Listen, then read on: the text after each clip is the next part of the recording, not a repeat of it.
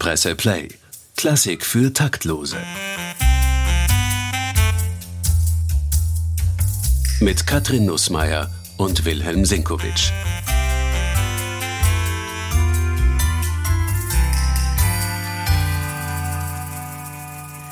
Hallo, lieber Willi. Ich weiß ehrlich gesagt gar nicht, wie ich heute anfangen soll, diesen Podcast.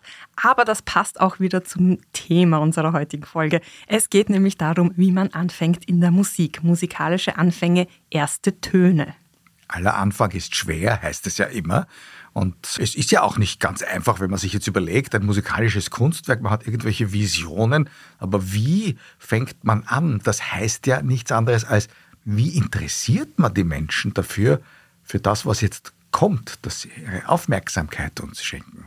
Ja, und wie haben das die Komponisten so gemacht? Hast du da ein Beispiel für einen besonders außergewöhnlichen Anfang vielleicht? Na, hören wir uns einmal einen Anfang an, den ich tatsächlich für außergewöhnlich halte.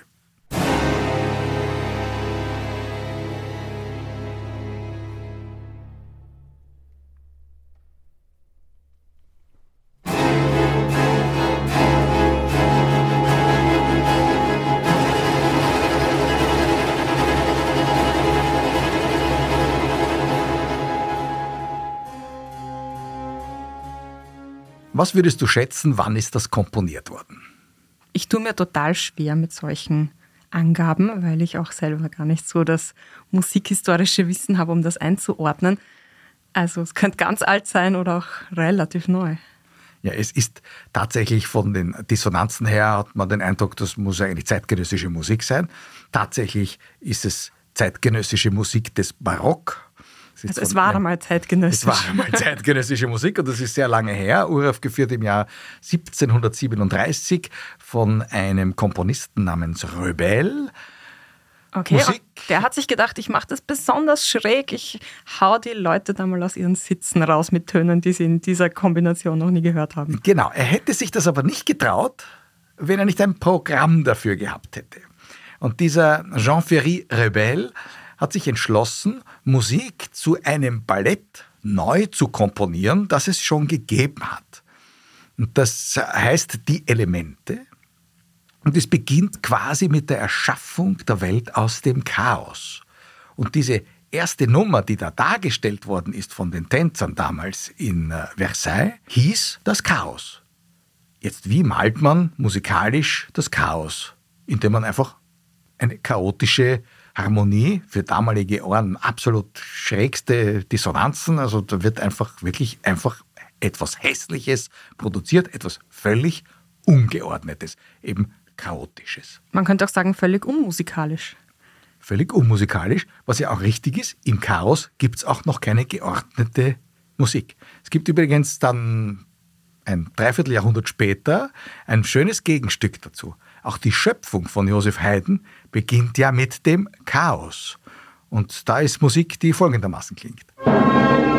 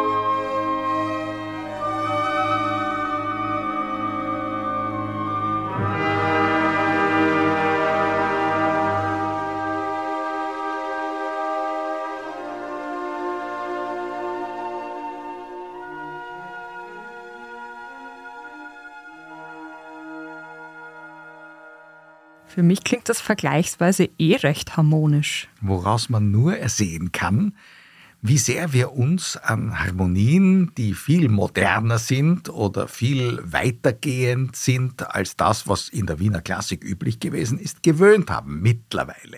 Zu Haydns Zeiten rund ums Jahr 1800 war das absolut vage. Man hat nicht wirklich erkennen können, wo denn da jetzt eigentlich der Grundton ist. Das moduliert so ein bisschen vage herum. Und das war für die Zeitgenossen von Haydn schon wirklich ein ganz, ganz, für die Zeitgenossen eindeutig mit dem Chaos identifizierbarer Effekt.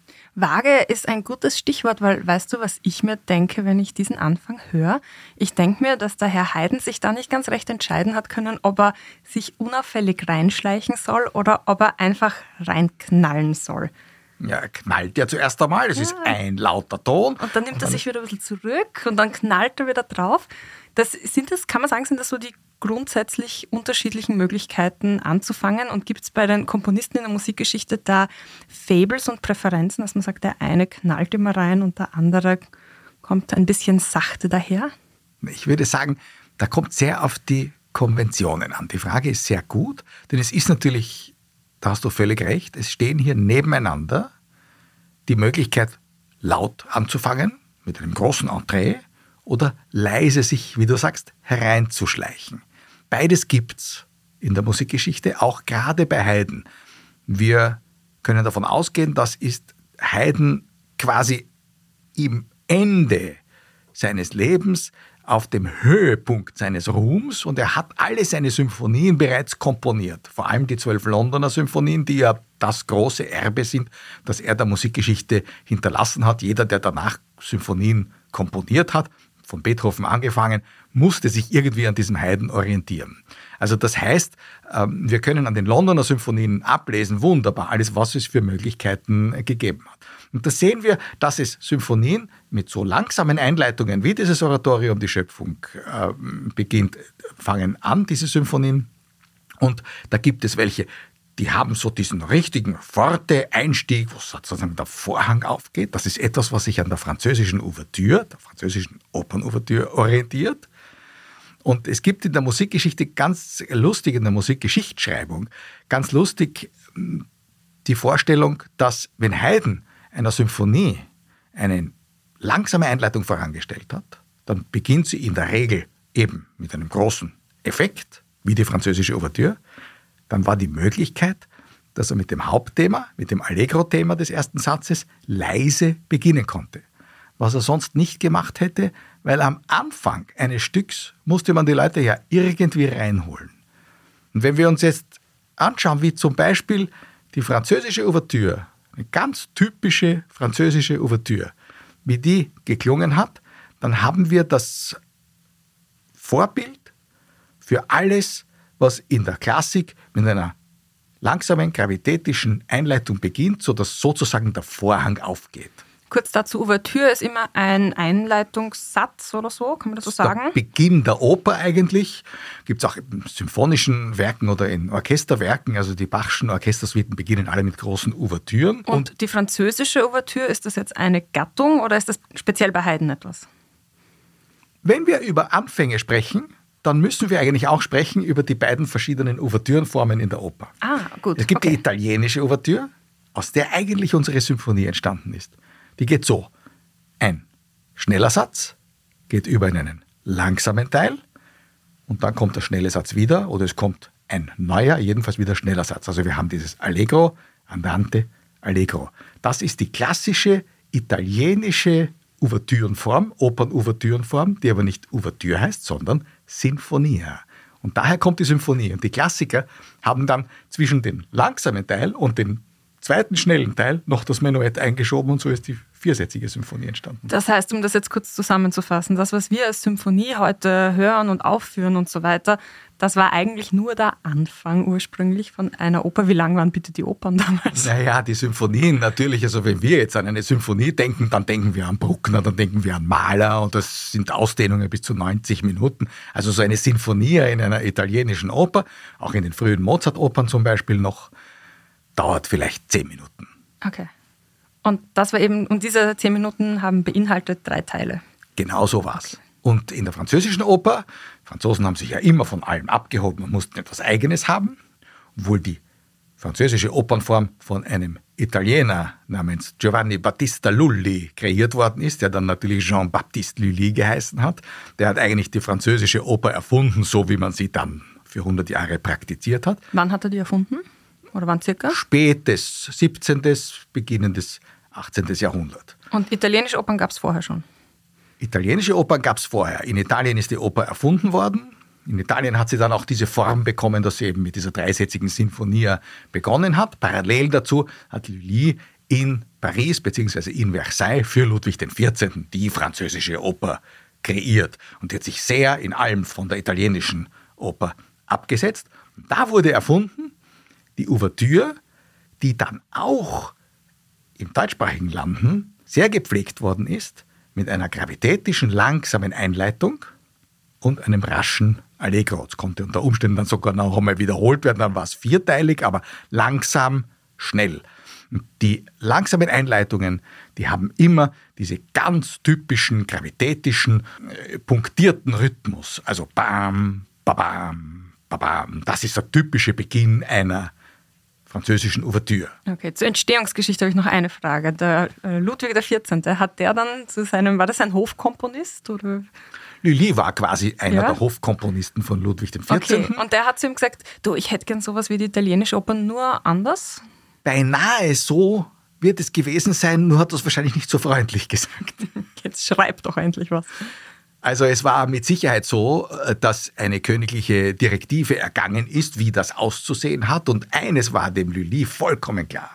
Er musste in diese neue Opernform für Versailles viel Tanz, viel Ballett integrieren, weil der König ja selber getanzt hat. Und das war ihm das Allerwichtigste. Deswegen ist in die französische Oper immer das Ballett integriert gewesen.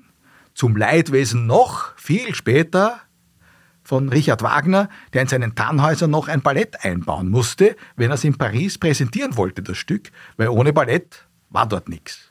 Das führt aber jetzt zu weit, aber tatsächlich ist die französische Opernform daher schon ganz anders. Und sie musste natürlich auch eine andere Ouvertüre haben, denn man wollte sich ja nicht da mit den Italienern gemein machen. Nicht? Also für Ludwig XIV. schien die Sonne allein, oder er war ja die Sonne für alle anderen und daher musste er auch eine ganz andere Opernform und daher auch eine andere Ouvertürenform. Also es wurde anders begonnen. In Frankreich spricht man anders, in Frankreich beginnt man auch anders. Jetzt haben wir sogar die Anfänge der Oper diskutiert. Was hat sich dann denn durchgesetzt?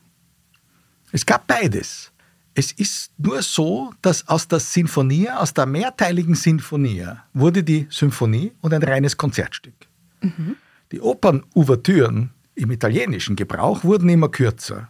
Noch Mozart schreibt vor Figaros Hochzeit eine Sinfonia. Wir sagen mhm. heute die Ouvertüre zu Figaros Hochzeit. Das heißt, In der Mozart ersten Skizze sogar dreiteilig angelegt ist, wie eine ja. klassische italienische Sinfonie. Nur hat er dann mitten im Komponieren hat er sich gedacht, das wird nichts, hat das ausgestrichen und hat die Figaro Ouvertüre geschaffen, die wir heute kennen, wo wir sagen, das kann nur eine Inspiration aus einem Guss sein. Was wieder einmal nicht.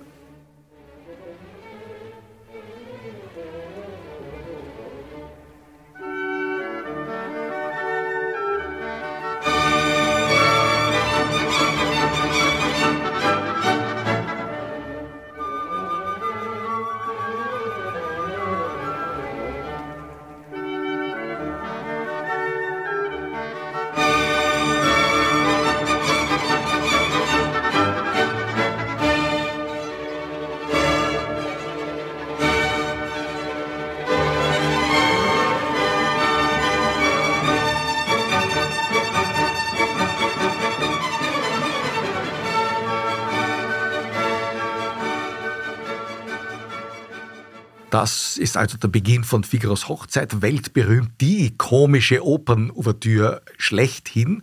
Und man hat das Gefühl, diese vier Minuten, das ist eine große Inspiration für Mozart gewesen. So beginnt man eine Opera buffa. Tatsächlich, ich habe es vorher schon erzählt, war es ganz anders. Er wollte eigentlich eine dreiteilige Sinfonie schreiben mit einem langsamen Mittelteil, mit einem melodiösen, liedhaften Mittelteil. Und hat sich dann überlegt und aus einer solchen spontanen Aktion während des Komponierens ist die genialste Komödien-Ouvertüre aller Zeiten entstanden. Es ist nicht immer alles aus einem Guss, was äh, so wirkt, als wäre es aus einem Guss. Wichtig ist, dass es dann eben so wirkt. Und hat Mozart auch sonst sich an die italienische Tradition gehalten bei seinen Opern? Manchmal ja, manchmal nein. Er hat immer das gemacht, was für das Sujet gerade das war, wo er gefunden hat, so muss es jetzt sein. Seine frühen Stücke, die er für Mailand komponiert hat, haben natürlich alle so eine richtige dreisätzige Sinfonie am Anfang. Manche von diesen Sinfonie hat er dann herausgenommen und gesondert publiziert, wirklich als dreisätzige Symphonien. Also es gab ja am Anfang die dreisätzigen Symphonien und wie gesagt, irgendwann hat man dann ein Menuett eingeschoben an dritter Stelle und dann wurde die viersätzige Symphonie draus. Und aus dem wurde dann in langsamer Entwicklung die große Symphonie, wie wir sie kennen. Bei den französischen Ouvertüren ist es so, dass Mozart das natürlich auch kannte und zum Beispiel der Don Giovanni beginnt mit einer klassischen französischen Ouvertüre, mit einem, mit einem richtigen, mit einer gravitätischen Einleitung, die dann übergeht ins Allegro.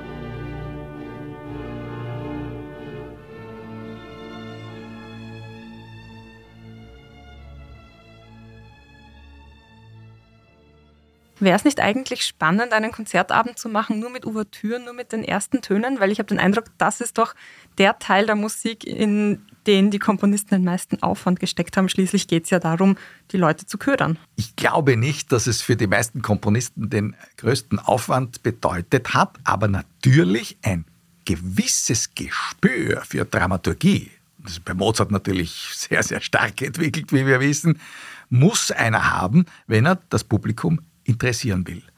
Das ist sehr interessant, dass die französische Ouvertüre offensichtlich darauf angelegt ist, mit diesem gravitätischen Beginn, der mal auf jeden Fall laut ist am Anfang, im Gegensatz zum Figaro, den wir vorher gehört haben, der ganz leise beginnt und erst dann nach ein paar Takten explodiert, darauf angelegt ist, das Publikum sofort hereinzuholen zu sagen, jetzt beginnt alles. Das italienische Publikum und auch das Publikum in Wien, wie wir wissen, war überhaupt nicht so diszipliniert, wie das Publikum in Paris offensichtlich gewesen ist. Denn äh, man hat einmal, haben uns ja mal überlegt, warum gibt es denn eigentlich in den Logen Vorhänge? Die konnte man zuziehen bisschen Privatsphäre. Ein bisschen Privatsphäre. Merkt keiner, wenn man nicht hinhört. So ist es. Und der Kenner hat natürlich gewusst, die Primadonna und der Primo Uomo, die treten ja erst später auf. Das fängt meistens umständlich an. Da war der Vorhang noch zu, da konnte man diskutieren, da konnte man vielleicht ein bisschen was schnabulieren. Und dann hat man gewusst, jetzt irgendwann macht man auf und da war die Oper schon in vollem Gang. Kein Mensch hat konzentriert bei einer Ouvertüre zugehört. Das müssen wir uns im Klaren sein. Und es war ja in den Opernhäusern auch hell. Umso wichtiger, wenn der Komponist auf sich aufmerksam machen wollte, er musste etwas Spezielles bringen wo auch die, die gar nicht konzentriert waren, gesagt haben, das, das, die Wirklichkeit fängt erst viel später an und sagen, was macht er denn jetzt da? Das ist aber interessant. Nicht? Haben wir ganz am Anfang mhm. gehört, Jean-Ferry Rebell. Also diese Dissonanzen, die waren den Zeitgenossen nicht wurscht. Da haben sie geschaut, was machen denn die Verrückten da jetzt unten? Nicht? Und da so hat man das Publikum schon erinnert. Haben sie die Vorhänge dann kurz aufgemacht? Genau so war es. Und wenn es gut war, haben sie es offen lassen. Okay, da haben wir jetzt über Ouvertüren und erste Takte, erste Sätze geredet, also das geht ja teilweise über Minuten. Gibt es denn eigentlich, wenn wir wirklich ganz konkret über den ersten Ton reden, gibt es da besonders beliebte Töne? Kann man sagen, ja, das, das G kommt am häufigsten vor oder so? Das glaube ich nicht, aber es gibt bestimmte Manieren, wie man beginnt. Okay. Also zum Beispiel, wie eine französische Ouvertüre beginnt, ist ganz klar. Das hören wir bei Händel, das hören wir äh, bei den französischen Komponisten natürlich, das hören wir eben auch noch dann im Don Giovanni. Das sind diese gravitätischen, meist mit punktierten Rhythmen versehenen Forte Anfänge und dann geht's in einen Allegro-Teil über. Also das sind Kompositionsmanieren, Schablonen, wenn man so will, nach denen man arbeitet. Und dann hat man entweder einen schönen melodischen Einfall, dann freuen sich die Leute, oder aber man hat keinen so tollen Einfall, aber alle wissen, okay, so, so klingt halt eine Ouvertüre. Bevor wir jetzt die Typologie dieser Schablonen durchgehen, was ist ein Allegro? Ein Allegro ist der schnelle Teil eines Satzes oder einer Musik. Allegro ist rasch, heißt fröhlich. Andante oder Adagio, ist noch langsamer, sind die langsamen Teile. Und Presto ist dann ganz schnell. Also zum Beispiel über der Figaro-Ouvertüre steht Presto. Mhm, okay. Das heißt, bei Don Giovanni, das, was wir da gehört haben, ist ein, ein dunkler, düsterer Knall und dann trabt es so dahin. Dann geht es langsam beginnt es mit einer sehr dämonischen Atmosphäre, denn das ist die Musik des steinernen Gasts im Don mhm. Giovanni, der den Don ja dann in die Hölle holt. Das wird in der Ouvertüre, klingt das schon an. Und dann beginnt der schnelle Teil, der Allegro-Teil eben, und das ist Musik einer typischen Opera buffa, einer, einer unterhaltsamen Oper. So, also Mozart bringt uns quasi im Umkehrschluss, zuerst einmal macht er uns aufmerksam darauf, das wird ein düsteres Drama, aber es beginnt natürlich ganz hell und sonnig in Sevilla und ähm, wir erleben zuerst einmal sehr viele komische Szenen, die dann immer, das wird dann immer dramatischer, immer dramatischer und das, der Strick zieht sich zu, bis am Schluss die Höllenfahrt zu erleben ist. Okay. Gibt es diese Art von Anfang nur in der Oper oder kommt das auch anderswo vor? Das kommt eigentlich auch in der Instrumentalmusik vor. So wie wir zuerst gesagt haben, dass Mozart eine Sinfonia, also schnell, langsam, schnell, herausgelöst hat und als Instrumentalstück extra verkauft hat und publiziert hat, so kommt auch die typische französische Ouvertüre mit der gravitätischen Einleitung in der Instrumentalmusik vor. Nehmen wir nur eine der berühmtesten Klaviersonatenanfänge, die wahrscheinlich jeder, der Klavier gelernt hat, versucht hat zumindest zu spielen. Das ist die Pathetik von Beethoven.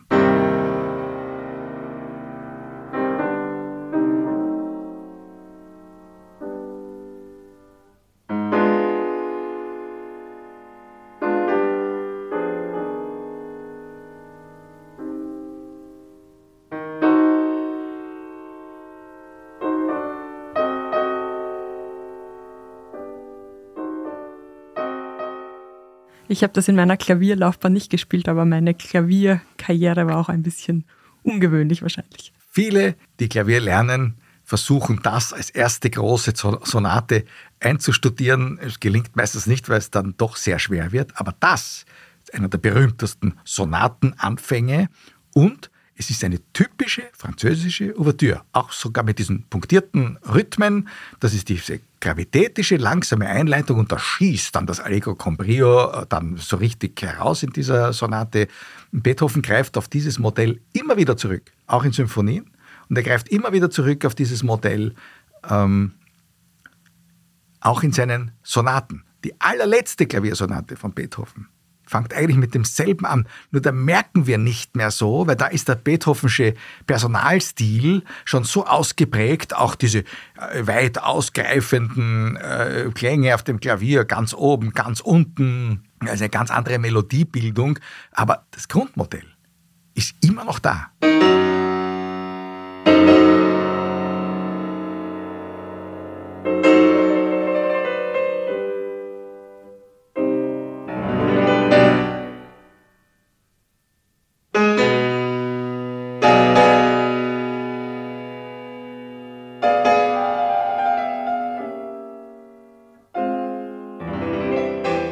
Das war also der Beginn der allerletzten Klaviersonate, berühmt unter allen Klassikfans die Opusnummer Opus 111, das ist also ein Klassiker. Die letzte Sonate beginnt eigentlich mit demselben Muster, mit dem die Pathetik, die frühe Klaviersonate, begonnen hat. Es ist nun so, diese langsame Einleitung ist ein Schema, an das sich die Musikfreunde gewöhnt hatten. Das kannten sie seit quasi 100 Jahren und so hat halt ein Stück begonnen unter Umständen, das, das eben diesem Muster entsprochen hat. Und es gibt jetzt eigentlich in der Musik ganz wenige Stücke, die so wie es im Barock eigentlich üblich war, wenn es nicht eine französische Ouvertüre war, sofort mit einem melodischen Thema eingesetzt haben. Noch Bach beginnt im Prinzip jedes Stück mit dem Hauptthema. Wenn das ein Allegro-Satz ist, beginnt es mit einem Allegro-Thema und wenn es ein langsamer Satz ist, ein Andante oder ein Adagio, dann beginnt mit dem ersten Takt die Melodie. Das Schema der französischen Ouvertüre, das eine Einleitung voransteht, bevor das eigentliche Thema kommt, das hat sich in der Musikgeschichte aber sehr, sehr lange gehalten und hat sich bis zu einem gewissen Grad auch durchgesetzt. Wenn wir einen der berühmtesten Symphonieanfänge hören, dritte Symphonie, die sogenannte Eroica von Beethoven, die beginnt fast, aber nur fast mit dem Hauptthema, das eine ganz, ganz einfache Dreiklangszerlegung ist. Aber Beethoven stellt eine Einleitung davor. Die er reduziert er aber auf das Notwendigste. Er macht zweimal im Forte, das ganze Orchester schlägt den S-Dur-Akkord an. Das ist die Introduktion. Also das Publikum hereinholen und dann sofort anfangen. Ist aber eigentlich sozusagen noch einmal ein Ableger der französischen Ouvertüre.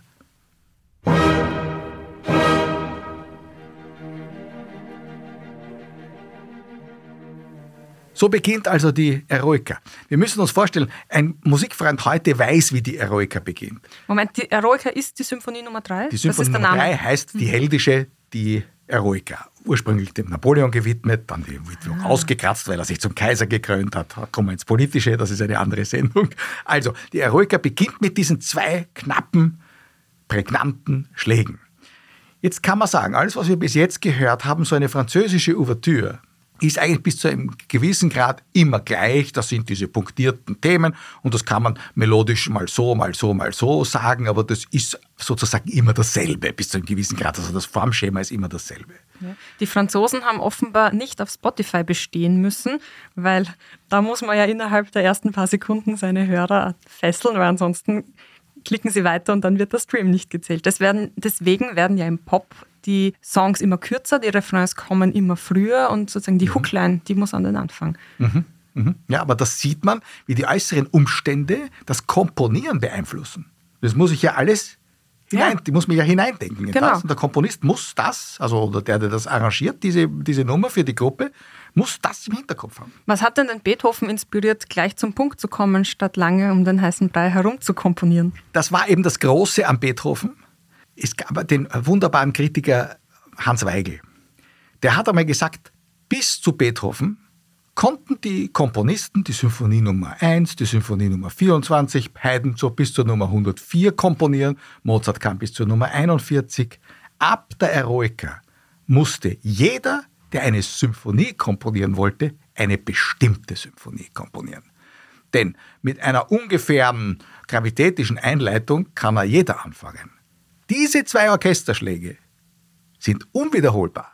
So kann nur eine Symphonie anfangen, nämlich die dritte Beethoven. Wenn ein anderer das macht, dann sagt er, das hat er bei Beethoven gestohlen. Das heißt, man kann sagen, ab der Eroica war es Schluss mit der Beliebigkeit. Und jetzt sind wir im Kern unseres Themas. Wie beginne ich?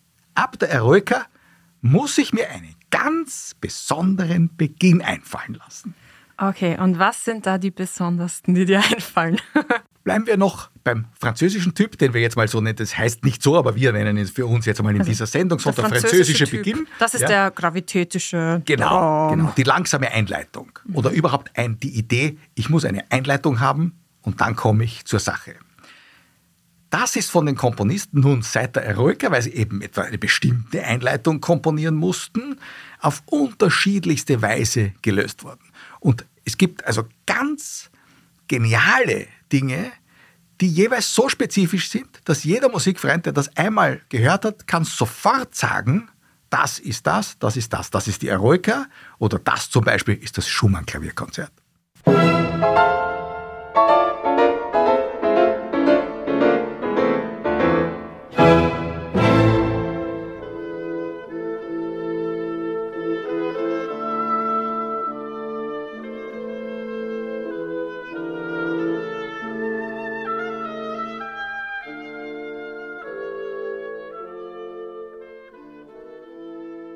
Du sagst, das Schumann-Klavierkonzert, hat er nur eines geschrieben? Erstens hat er nur eines geschrieben und zweitens ist das so, das beginnt jetzt wirklich, das ist die Einleitung, das ist ganz eindeutig. Also das ist ein Orchesterschlag, nicht zwei wie bei der Eroica, sondern nur einer. Dann setzt das Klavier ein und dann, nach dieser Introduktion, beginnen die Holzbläser mit dem eigentlichen Thema. Vollkommen klar, jeder weiß, jetzt ist die Melodie da. Das ist im Prinzip technisch gesehen genau dasselbe, was der Beethoven gemacht hat mit seinen zwei Orchesterschlägen genau. und dann kommt die Melodie. Wobei das, was da als Melodie kommt, der Inbegriff der deutschen Romantik ist. Also das ist romantische Musik, wahrscheinlich sogar ziemlich genau dechiffrierbar romantische Musik aus Deutschland. Das konnte auch ein anderer Komponist, Zeitgenosse von Schumann, Felix Mendelssohn Bartholdy, der überhaupt die romantische Ouvertüre schlechthin komponiert hat mit seiner Sommernachtstraum-Ouvertüre. Und der macht das nun auf seine ganz eigene Weise.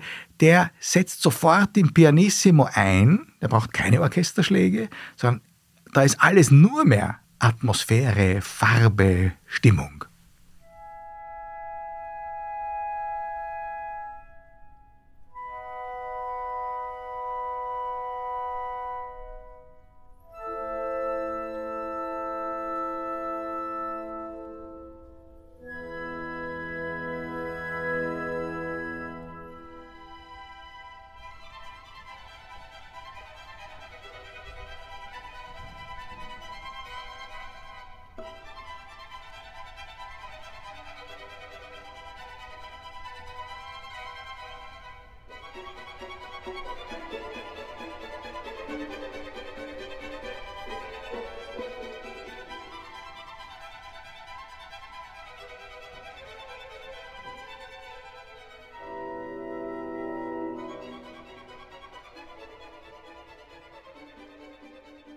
Kann man sagen, das ist jetzt Typ 2, das eher zartere, leisere?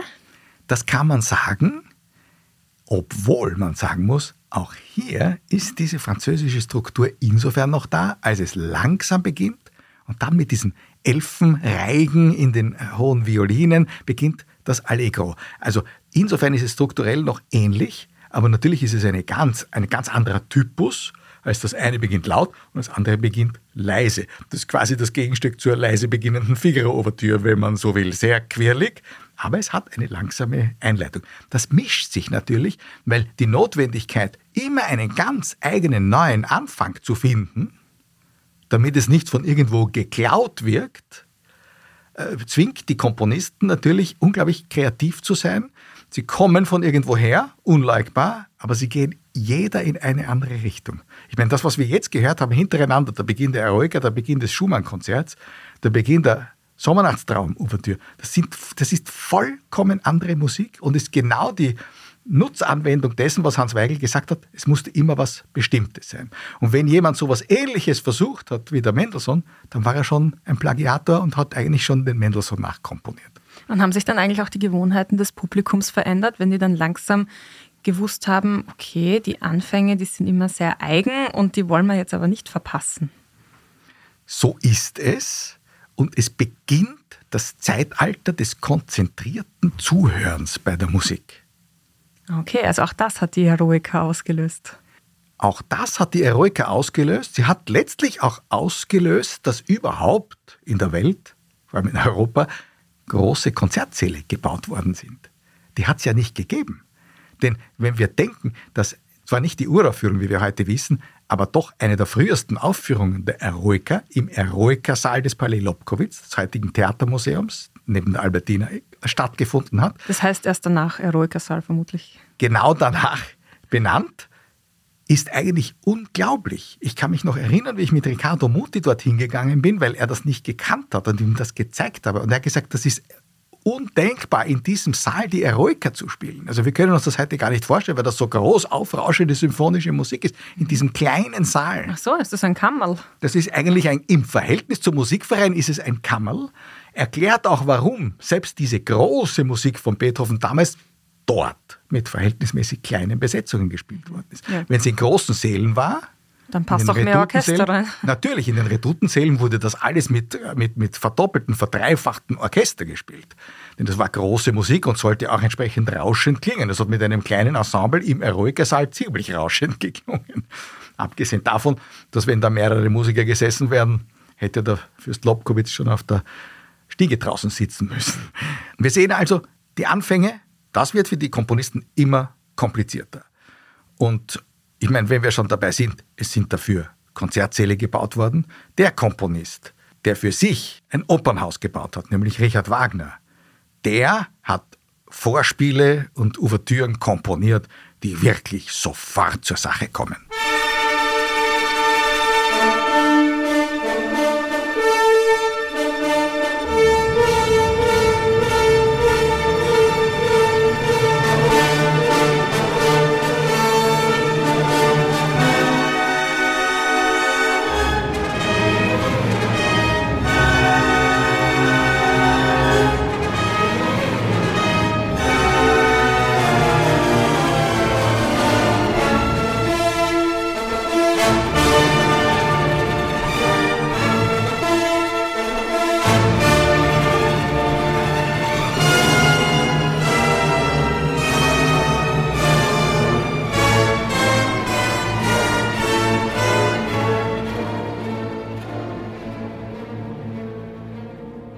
Also das ist Musik, die einen total überfällt, sofort und sofort reinzieht und da gibt es keine Widerrede. Ganz ähnliches gilt natürlich für die symphonische Musik, seit der Eroica, zweifellos. Jede Symphonie muss eine bestimmte Symphonie werden. Jetzt nehmen wir zum Beispiel Brahms, da beginnt die erste Symphonie laut und äh, stark.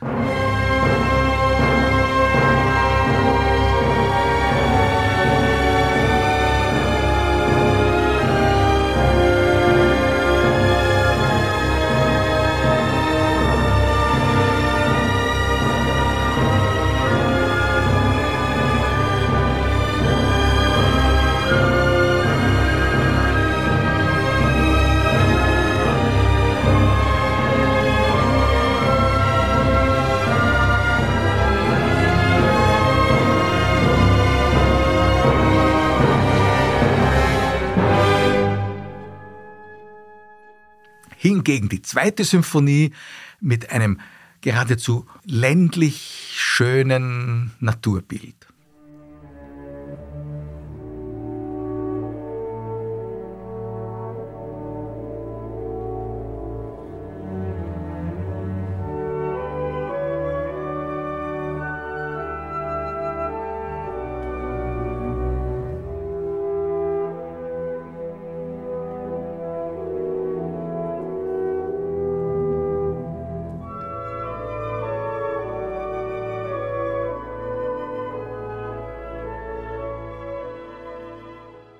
Und jetzt ist natürlich die Frage, was ist besser, laut anfangen oder leise anfangen? Es gibt eine wunderbare Anekdote.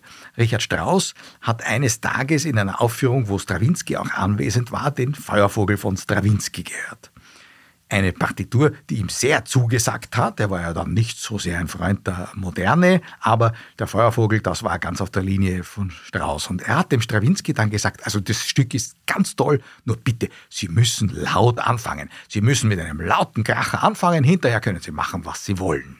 Strawinski hat sehr gelacht drüber und hat sich natürlich nicht daran gehalten, denn der Feuervogel beginnt ganz, ganz leise.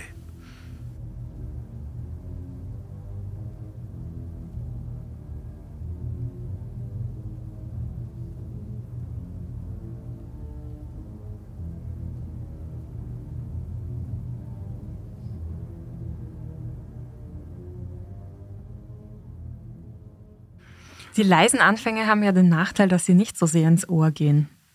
Ganz genau. Aber Strauss wusste natürlich noch aus der Erfahrung der Eroica, man muss zuerst einmal die Leute aufmerksam machen. Die Ästhetik von Strawinski war aber eine ganz andere. Dem war ganz egal, ob die Leute jetzt da gleich zugehört haben. Er war ja in einer Zeit, ich meine, das ist 1910, 1911, da ist das Publikum schon gewöhnt gewesen, dass der Zuschauerraum verdunkelt war, wenn ein Ballett aufgeführt wurde. Das war ja 30, 40 Jahre vorher nicht so. Erst Gustav Mahler hat in Wien zum Beispiel den Zuschauerraum abgedunkelt und der wurde Direktor im Jahr 1897. Das war eine Zeitenwende. Nicht? Also da war es nicht mehr so notwendig, denn wenn das Orchester begonnen hat, war es schon finster und alle im gewusst, jetzt geht's los. Strauss selber hat das wunderbar bedient. Also er hat einige der effektvollsten lauten Anfänge komponiert, die es gibt. Am effektvollsten wahrscheinlich in Elektra.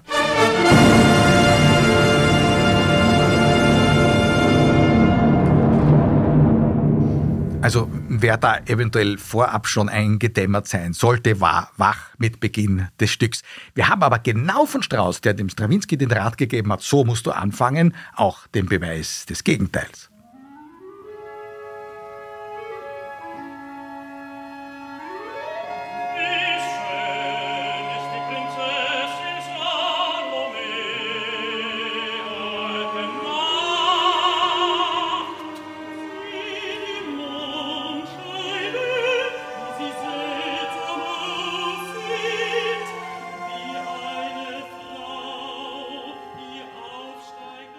Das ist der Anfang einer Oper? Ja, man möchte es nicht glauben, dass der Anfang von Salome. Das heißt, während der Vorhang aufgeht, kommt dieser Klarinettenlauf und diese schimmernden Streichertöne und wir sind sofort in dieser dekadenten Atmosphäre am Hof des Königs Herodes. Also das ist das Gegenteil von dem, dass da macht er genau das, was Strawinski dann im Feuervogel gemacht hat. Ganz leise und verführerisch anfangen, aber natürlich schon bei abgedunkelten Zuschauern. Was ich spannend finde, ist, wie schnell der Sänger da einsetzt. Der muss ja sehr schnell auf die Bühne laufen.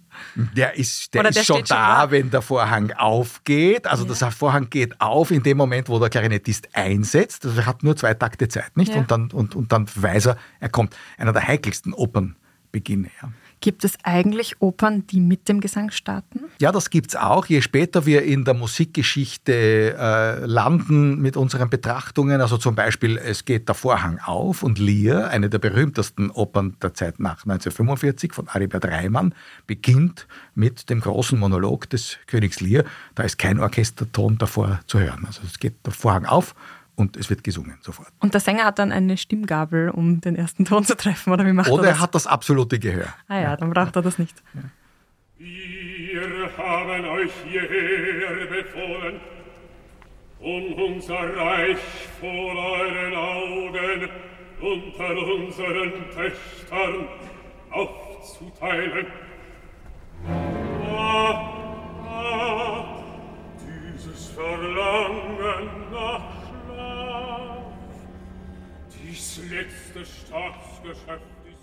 im 20. Jahrhundert ist es üblich geworden, auf eine Ouvertüre oder ein Orchestervorspiel zum Teil ganz zu verzichten. Oder es ist eben so wie bei Richard Strauss in Salome und Elektra ganz kurz. Setzen die Singstimmen unmittelbar nach den ersten Tönen des Orchesters ein. Also das ist dann schon der Gegenentwurf. Und natürlich, das ist auch geschuldet der Notwendigkeit, dass jedes Stück anders sein musste, um sich zu unterscheiden. Natürlich Salome und Lear unterscheiden sich sowieso schon durch den Text. Und da kann man natürlich mit dem Gesang beginnen und ist mittendrin. Das heißt, je weiter wir in der Musikgeschichte an die Gegenwart heranrücken, desto außergewöhnlicher werden die Anfänge, also auch einfallsreicher. Was ist denn da so dein Highlight an Einfallsreichtum und Kreativität? Also wenn es keine Oper sein muss, einer der erstaunlichsten Symphonieanfänge ist von Paul Hindemith Anfang der 50er Jahre komponiert worden. Da hören wir zuerst einmal Schlagzeug und Becken und dann setzt erst die Musik ein quasi.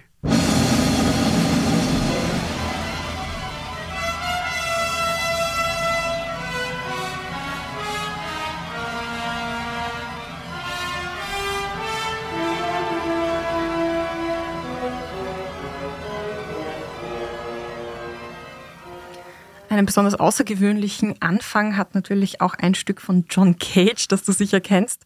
Das heißt 4,33 äh, oder 4 Minuten 33 Sekunden. Genauso lang ist es nämlich und es besteht genau aus Stille.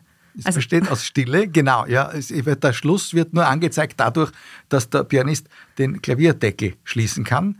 Da kann ihn natürlich am Anfang auch aufmachen. Das heißt, das ist ein Anfang, den man nur sehen kann und nicht hören kann. Ob das noch Musik ist, ist ja die Frage. Ja, Aber, wie siehst du denn das? Naja, ich meine, das ist die extremste Ausformung einer musikalischen Aussage. Ja, weil auch eine Pause gehört zu einem Stück dazu. Natürlich. Und da hat man halt nur Pause. Natürlich. Und dann ist halt nur Pause. Also es ist eine, wie gesagt, es ist eine extreme Aussage, die getroffen wird, letztlich mit musikalischen Mitteln, denn die Pause gehört auch zu den musikalischen Mitteln. Also ich kann ja auch, wenn ich nur einen Ton hinstelle, ist das ja auch sozusagen ein musikalisches Element. Und wenn die Pause auch ein musikalisches Element ist, dann kann ich die Pause auch allein hinstellen. Das ist keine, keine Frage. Da sind aber die Grenzen zur äh, ästhetischen Philosophie bereits überschritten, nicht in diesem Fall. Aber weil du mich gefragt hast, ein wirklich brillanter Beginn ist natürlich der folgende.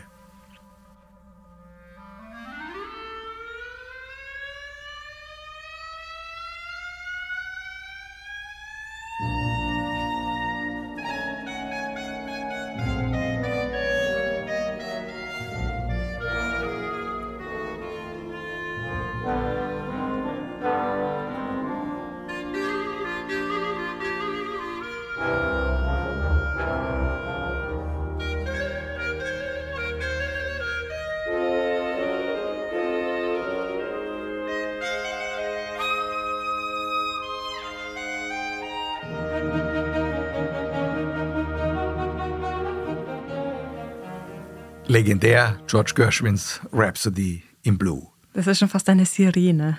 Fast wie eine Sirene. Es kommt immer auf den Klarinettisten an, wie er dieses Gisando spielt, wie er das über die Bühne bringt. Aber da ist auch äh, die Grenze zur Bühnendarbietung schon beinahe, zur gestischen Darbietung von Musik schon beinahe ist, überschritten. Ist das schwer für einen Klarinettisten? Ich glaube nicht. Es gibt einen weltberühmten Beginn in der Musikgeschichte der Romantik ein Klavierkonzert. Ein Beginn, den, glaube ich, jeder kennt, wo viele auch sofort assoziieren können, das ist das Tchaikovsky-Klavierkonzert, obwohl es drei Klavierkonzerte von Tchaikovsky gibt. Man kennt aber nur dieses eine, das erste im B-Moll, Opus 23, und eigentlich kennt man nur den Anfang.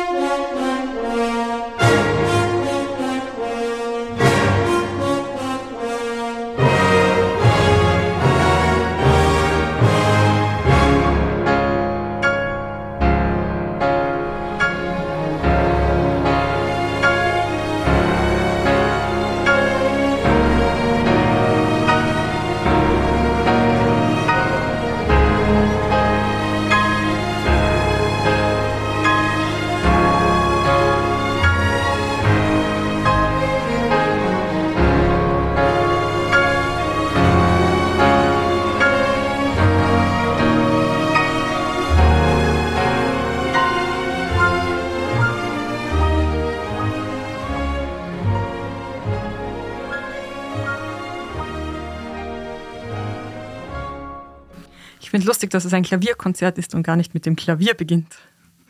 Ja, das ist aber meistens so. Auch die klassischen Klavierkonzerte beginnen mit einer Orchestereinleitung. Jetzt haben wir wieder die Einleitung. Genau. Und das, was wir jetzt gehört haben, ist noch dazu quasi in der falschen Tonart, denn das Klavierkonzert, der erste Satz zumindest, steht in der Tonart B-Moll. Das, die Melodie, die berühmte Melodie, ist aber ganz eindeutig nicht in Moll, sondern in Dur.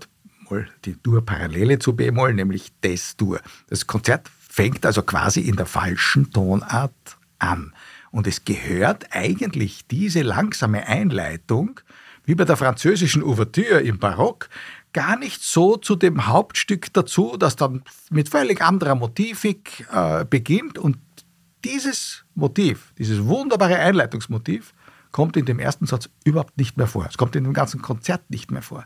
Es gibt sogar Menschen, die sagen, eigentlich ist es kitschig und ist eigentlich falsch oder schlecht komponiert, denn es gibt es doch nicht, dass eine Musik mit sowas anfängt und das kommt dann nie wieder. Okay, also es ist quasi schlechter Stil. Quasi schlechter Stil, hat man dem Tchaikovsky ja immer wieder vorgeworfen. Nun könnte man jetzt eines dazu sagen. Im letzten Satz, der ein rasanter Tanz ist, gibt es eine Passage kurz vor Schluss, wo plötzlich das Seitenthema dieses letzten Satzes genauso pathetisch und filmmusikreif aufgerollt wird wie diese langsame Einleitung zum ersten Satz. Und das bietet natürlich ein genaues Gegengewicht. So hat das Konzert begonnen und damit, was auch fast nichts zu tun hat mit dem letzten Satz, endet es auch. Und so schafft Tchaikovsky am Ende doch die formale Balance über drei Sätze hinweg.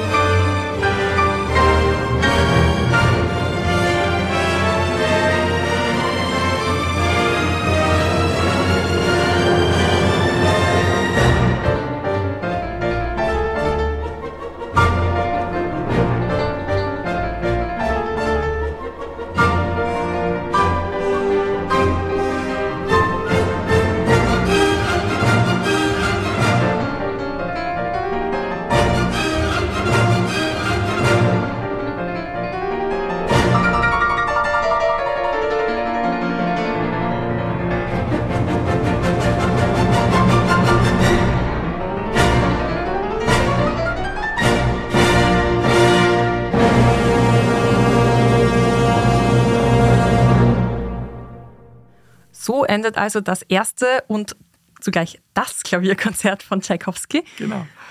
Und ums Schlussmachen handelt es sich dann auch bei unserer nächsten Folge von Klassik für Taktlose. Da reden wir dann drüber, wie man den letzten Ton trifft und wie man am besten den richtigen Abgang hinlegt. Einen Abgang machen jetzt auch wir. Wir freuen uns allerdings, wenn Sie uns schreiben. podcast.diepresse.com. Unter dieser E-Mail-Adresse können Sie uns gerne Anregungen schicken. Und Sie dürfen natürlich auch gerne, wenn Sie uns mögen, in der App, in der Sie diesen Podcast abhören, uns fünf Sterne geben. Darauf freuen wir uns. Und wir freuen uns auch schon aufs nächste Mal. Auf Wiederhören. Presse Play. Klassik für Taktlose. Mit Katrin Nussmeier und Wilhelm Sinkowitsch.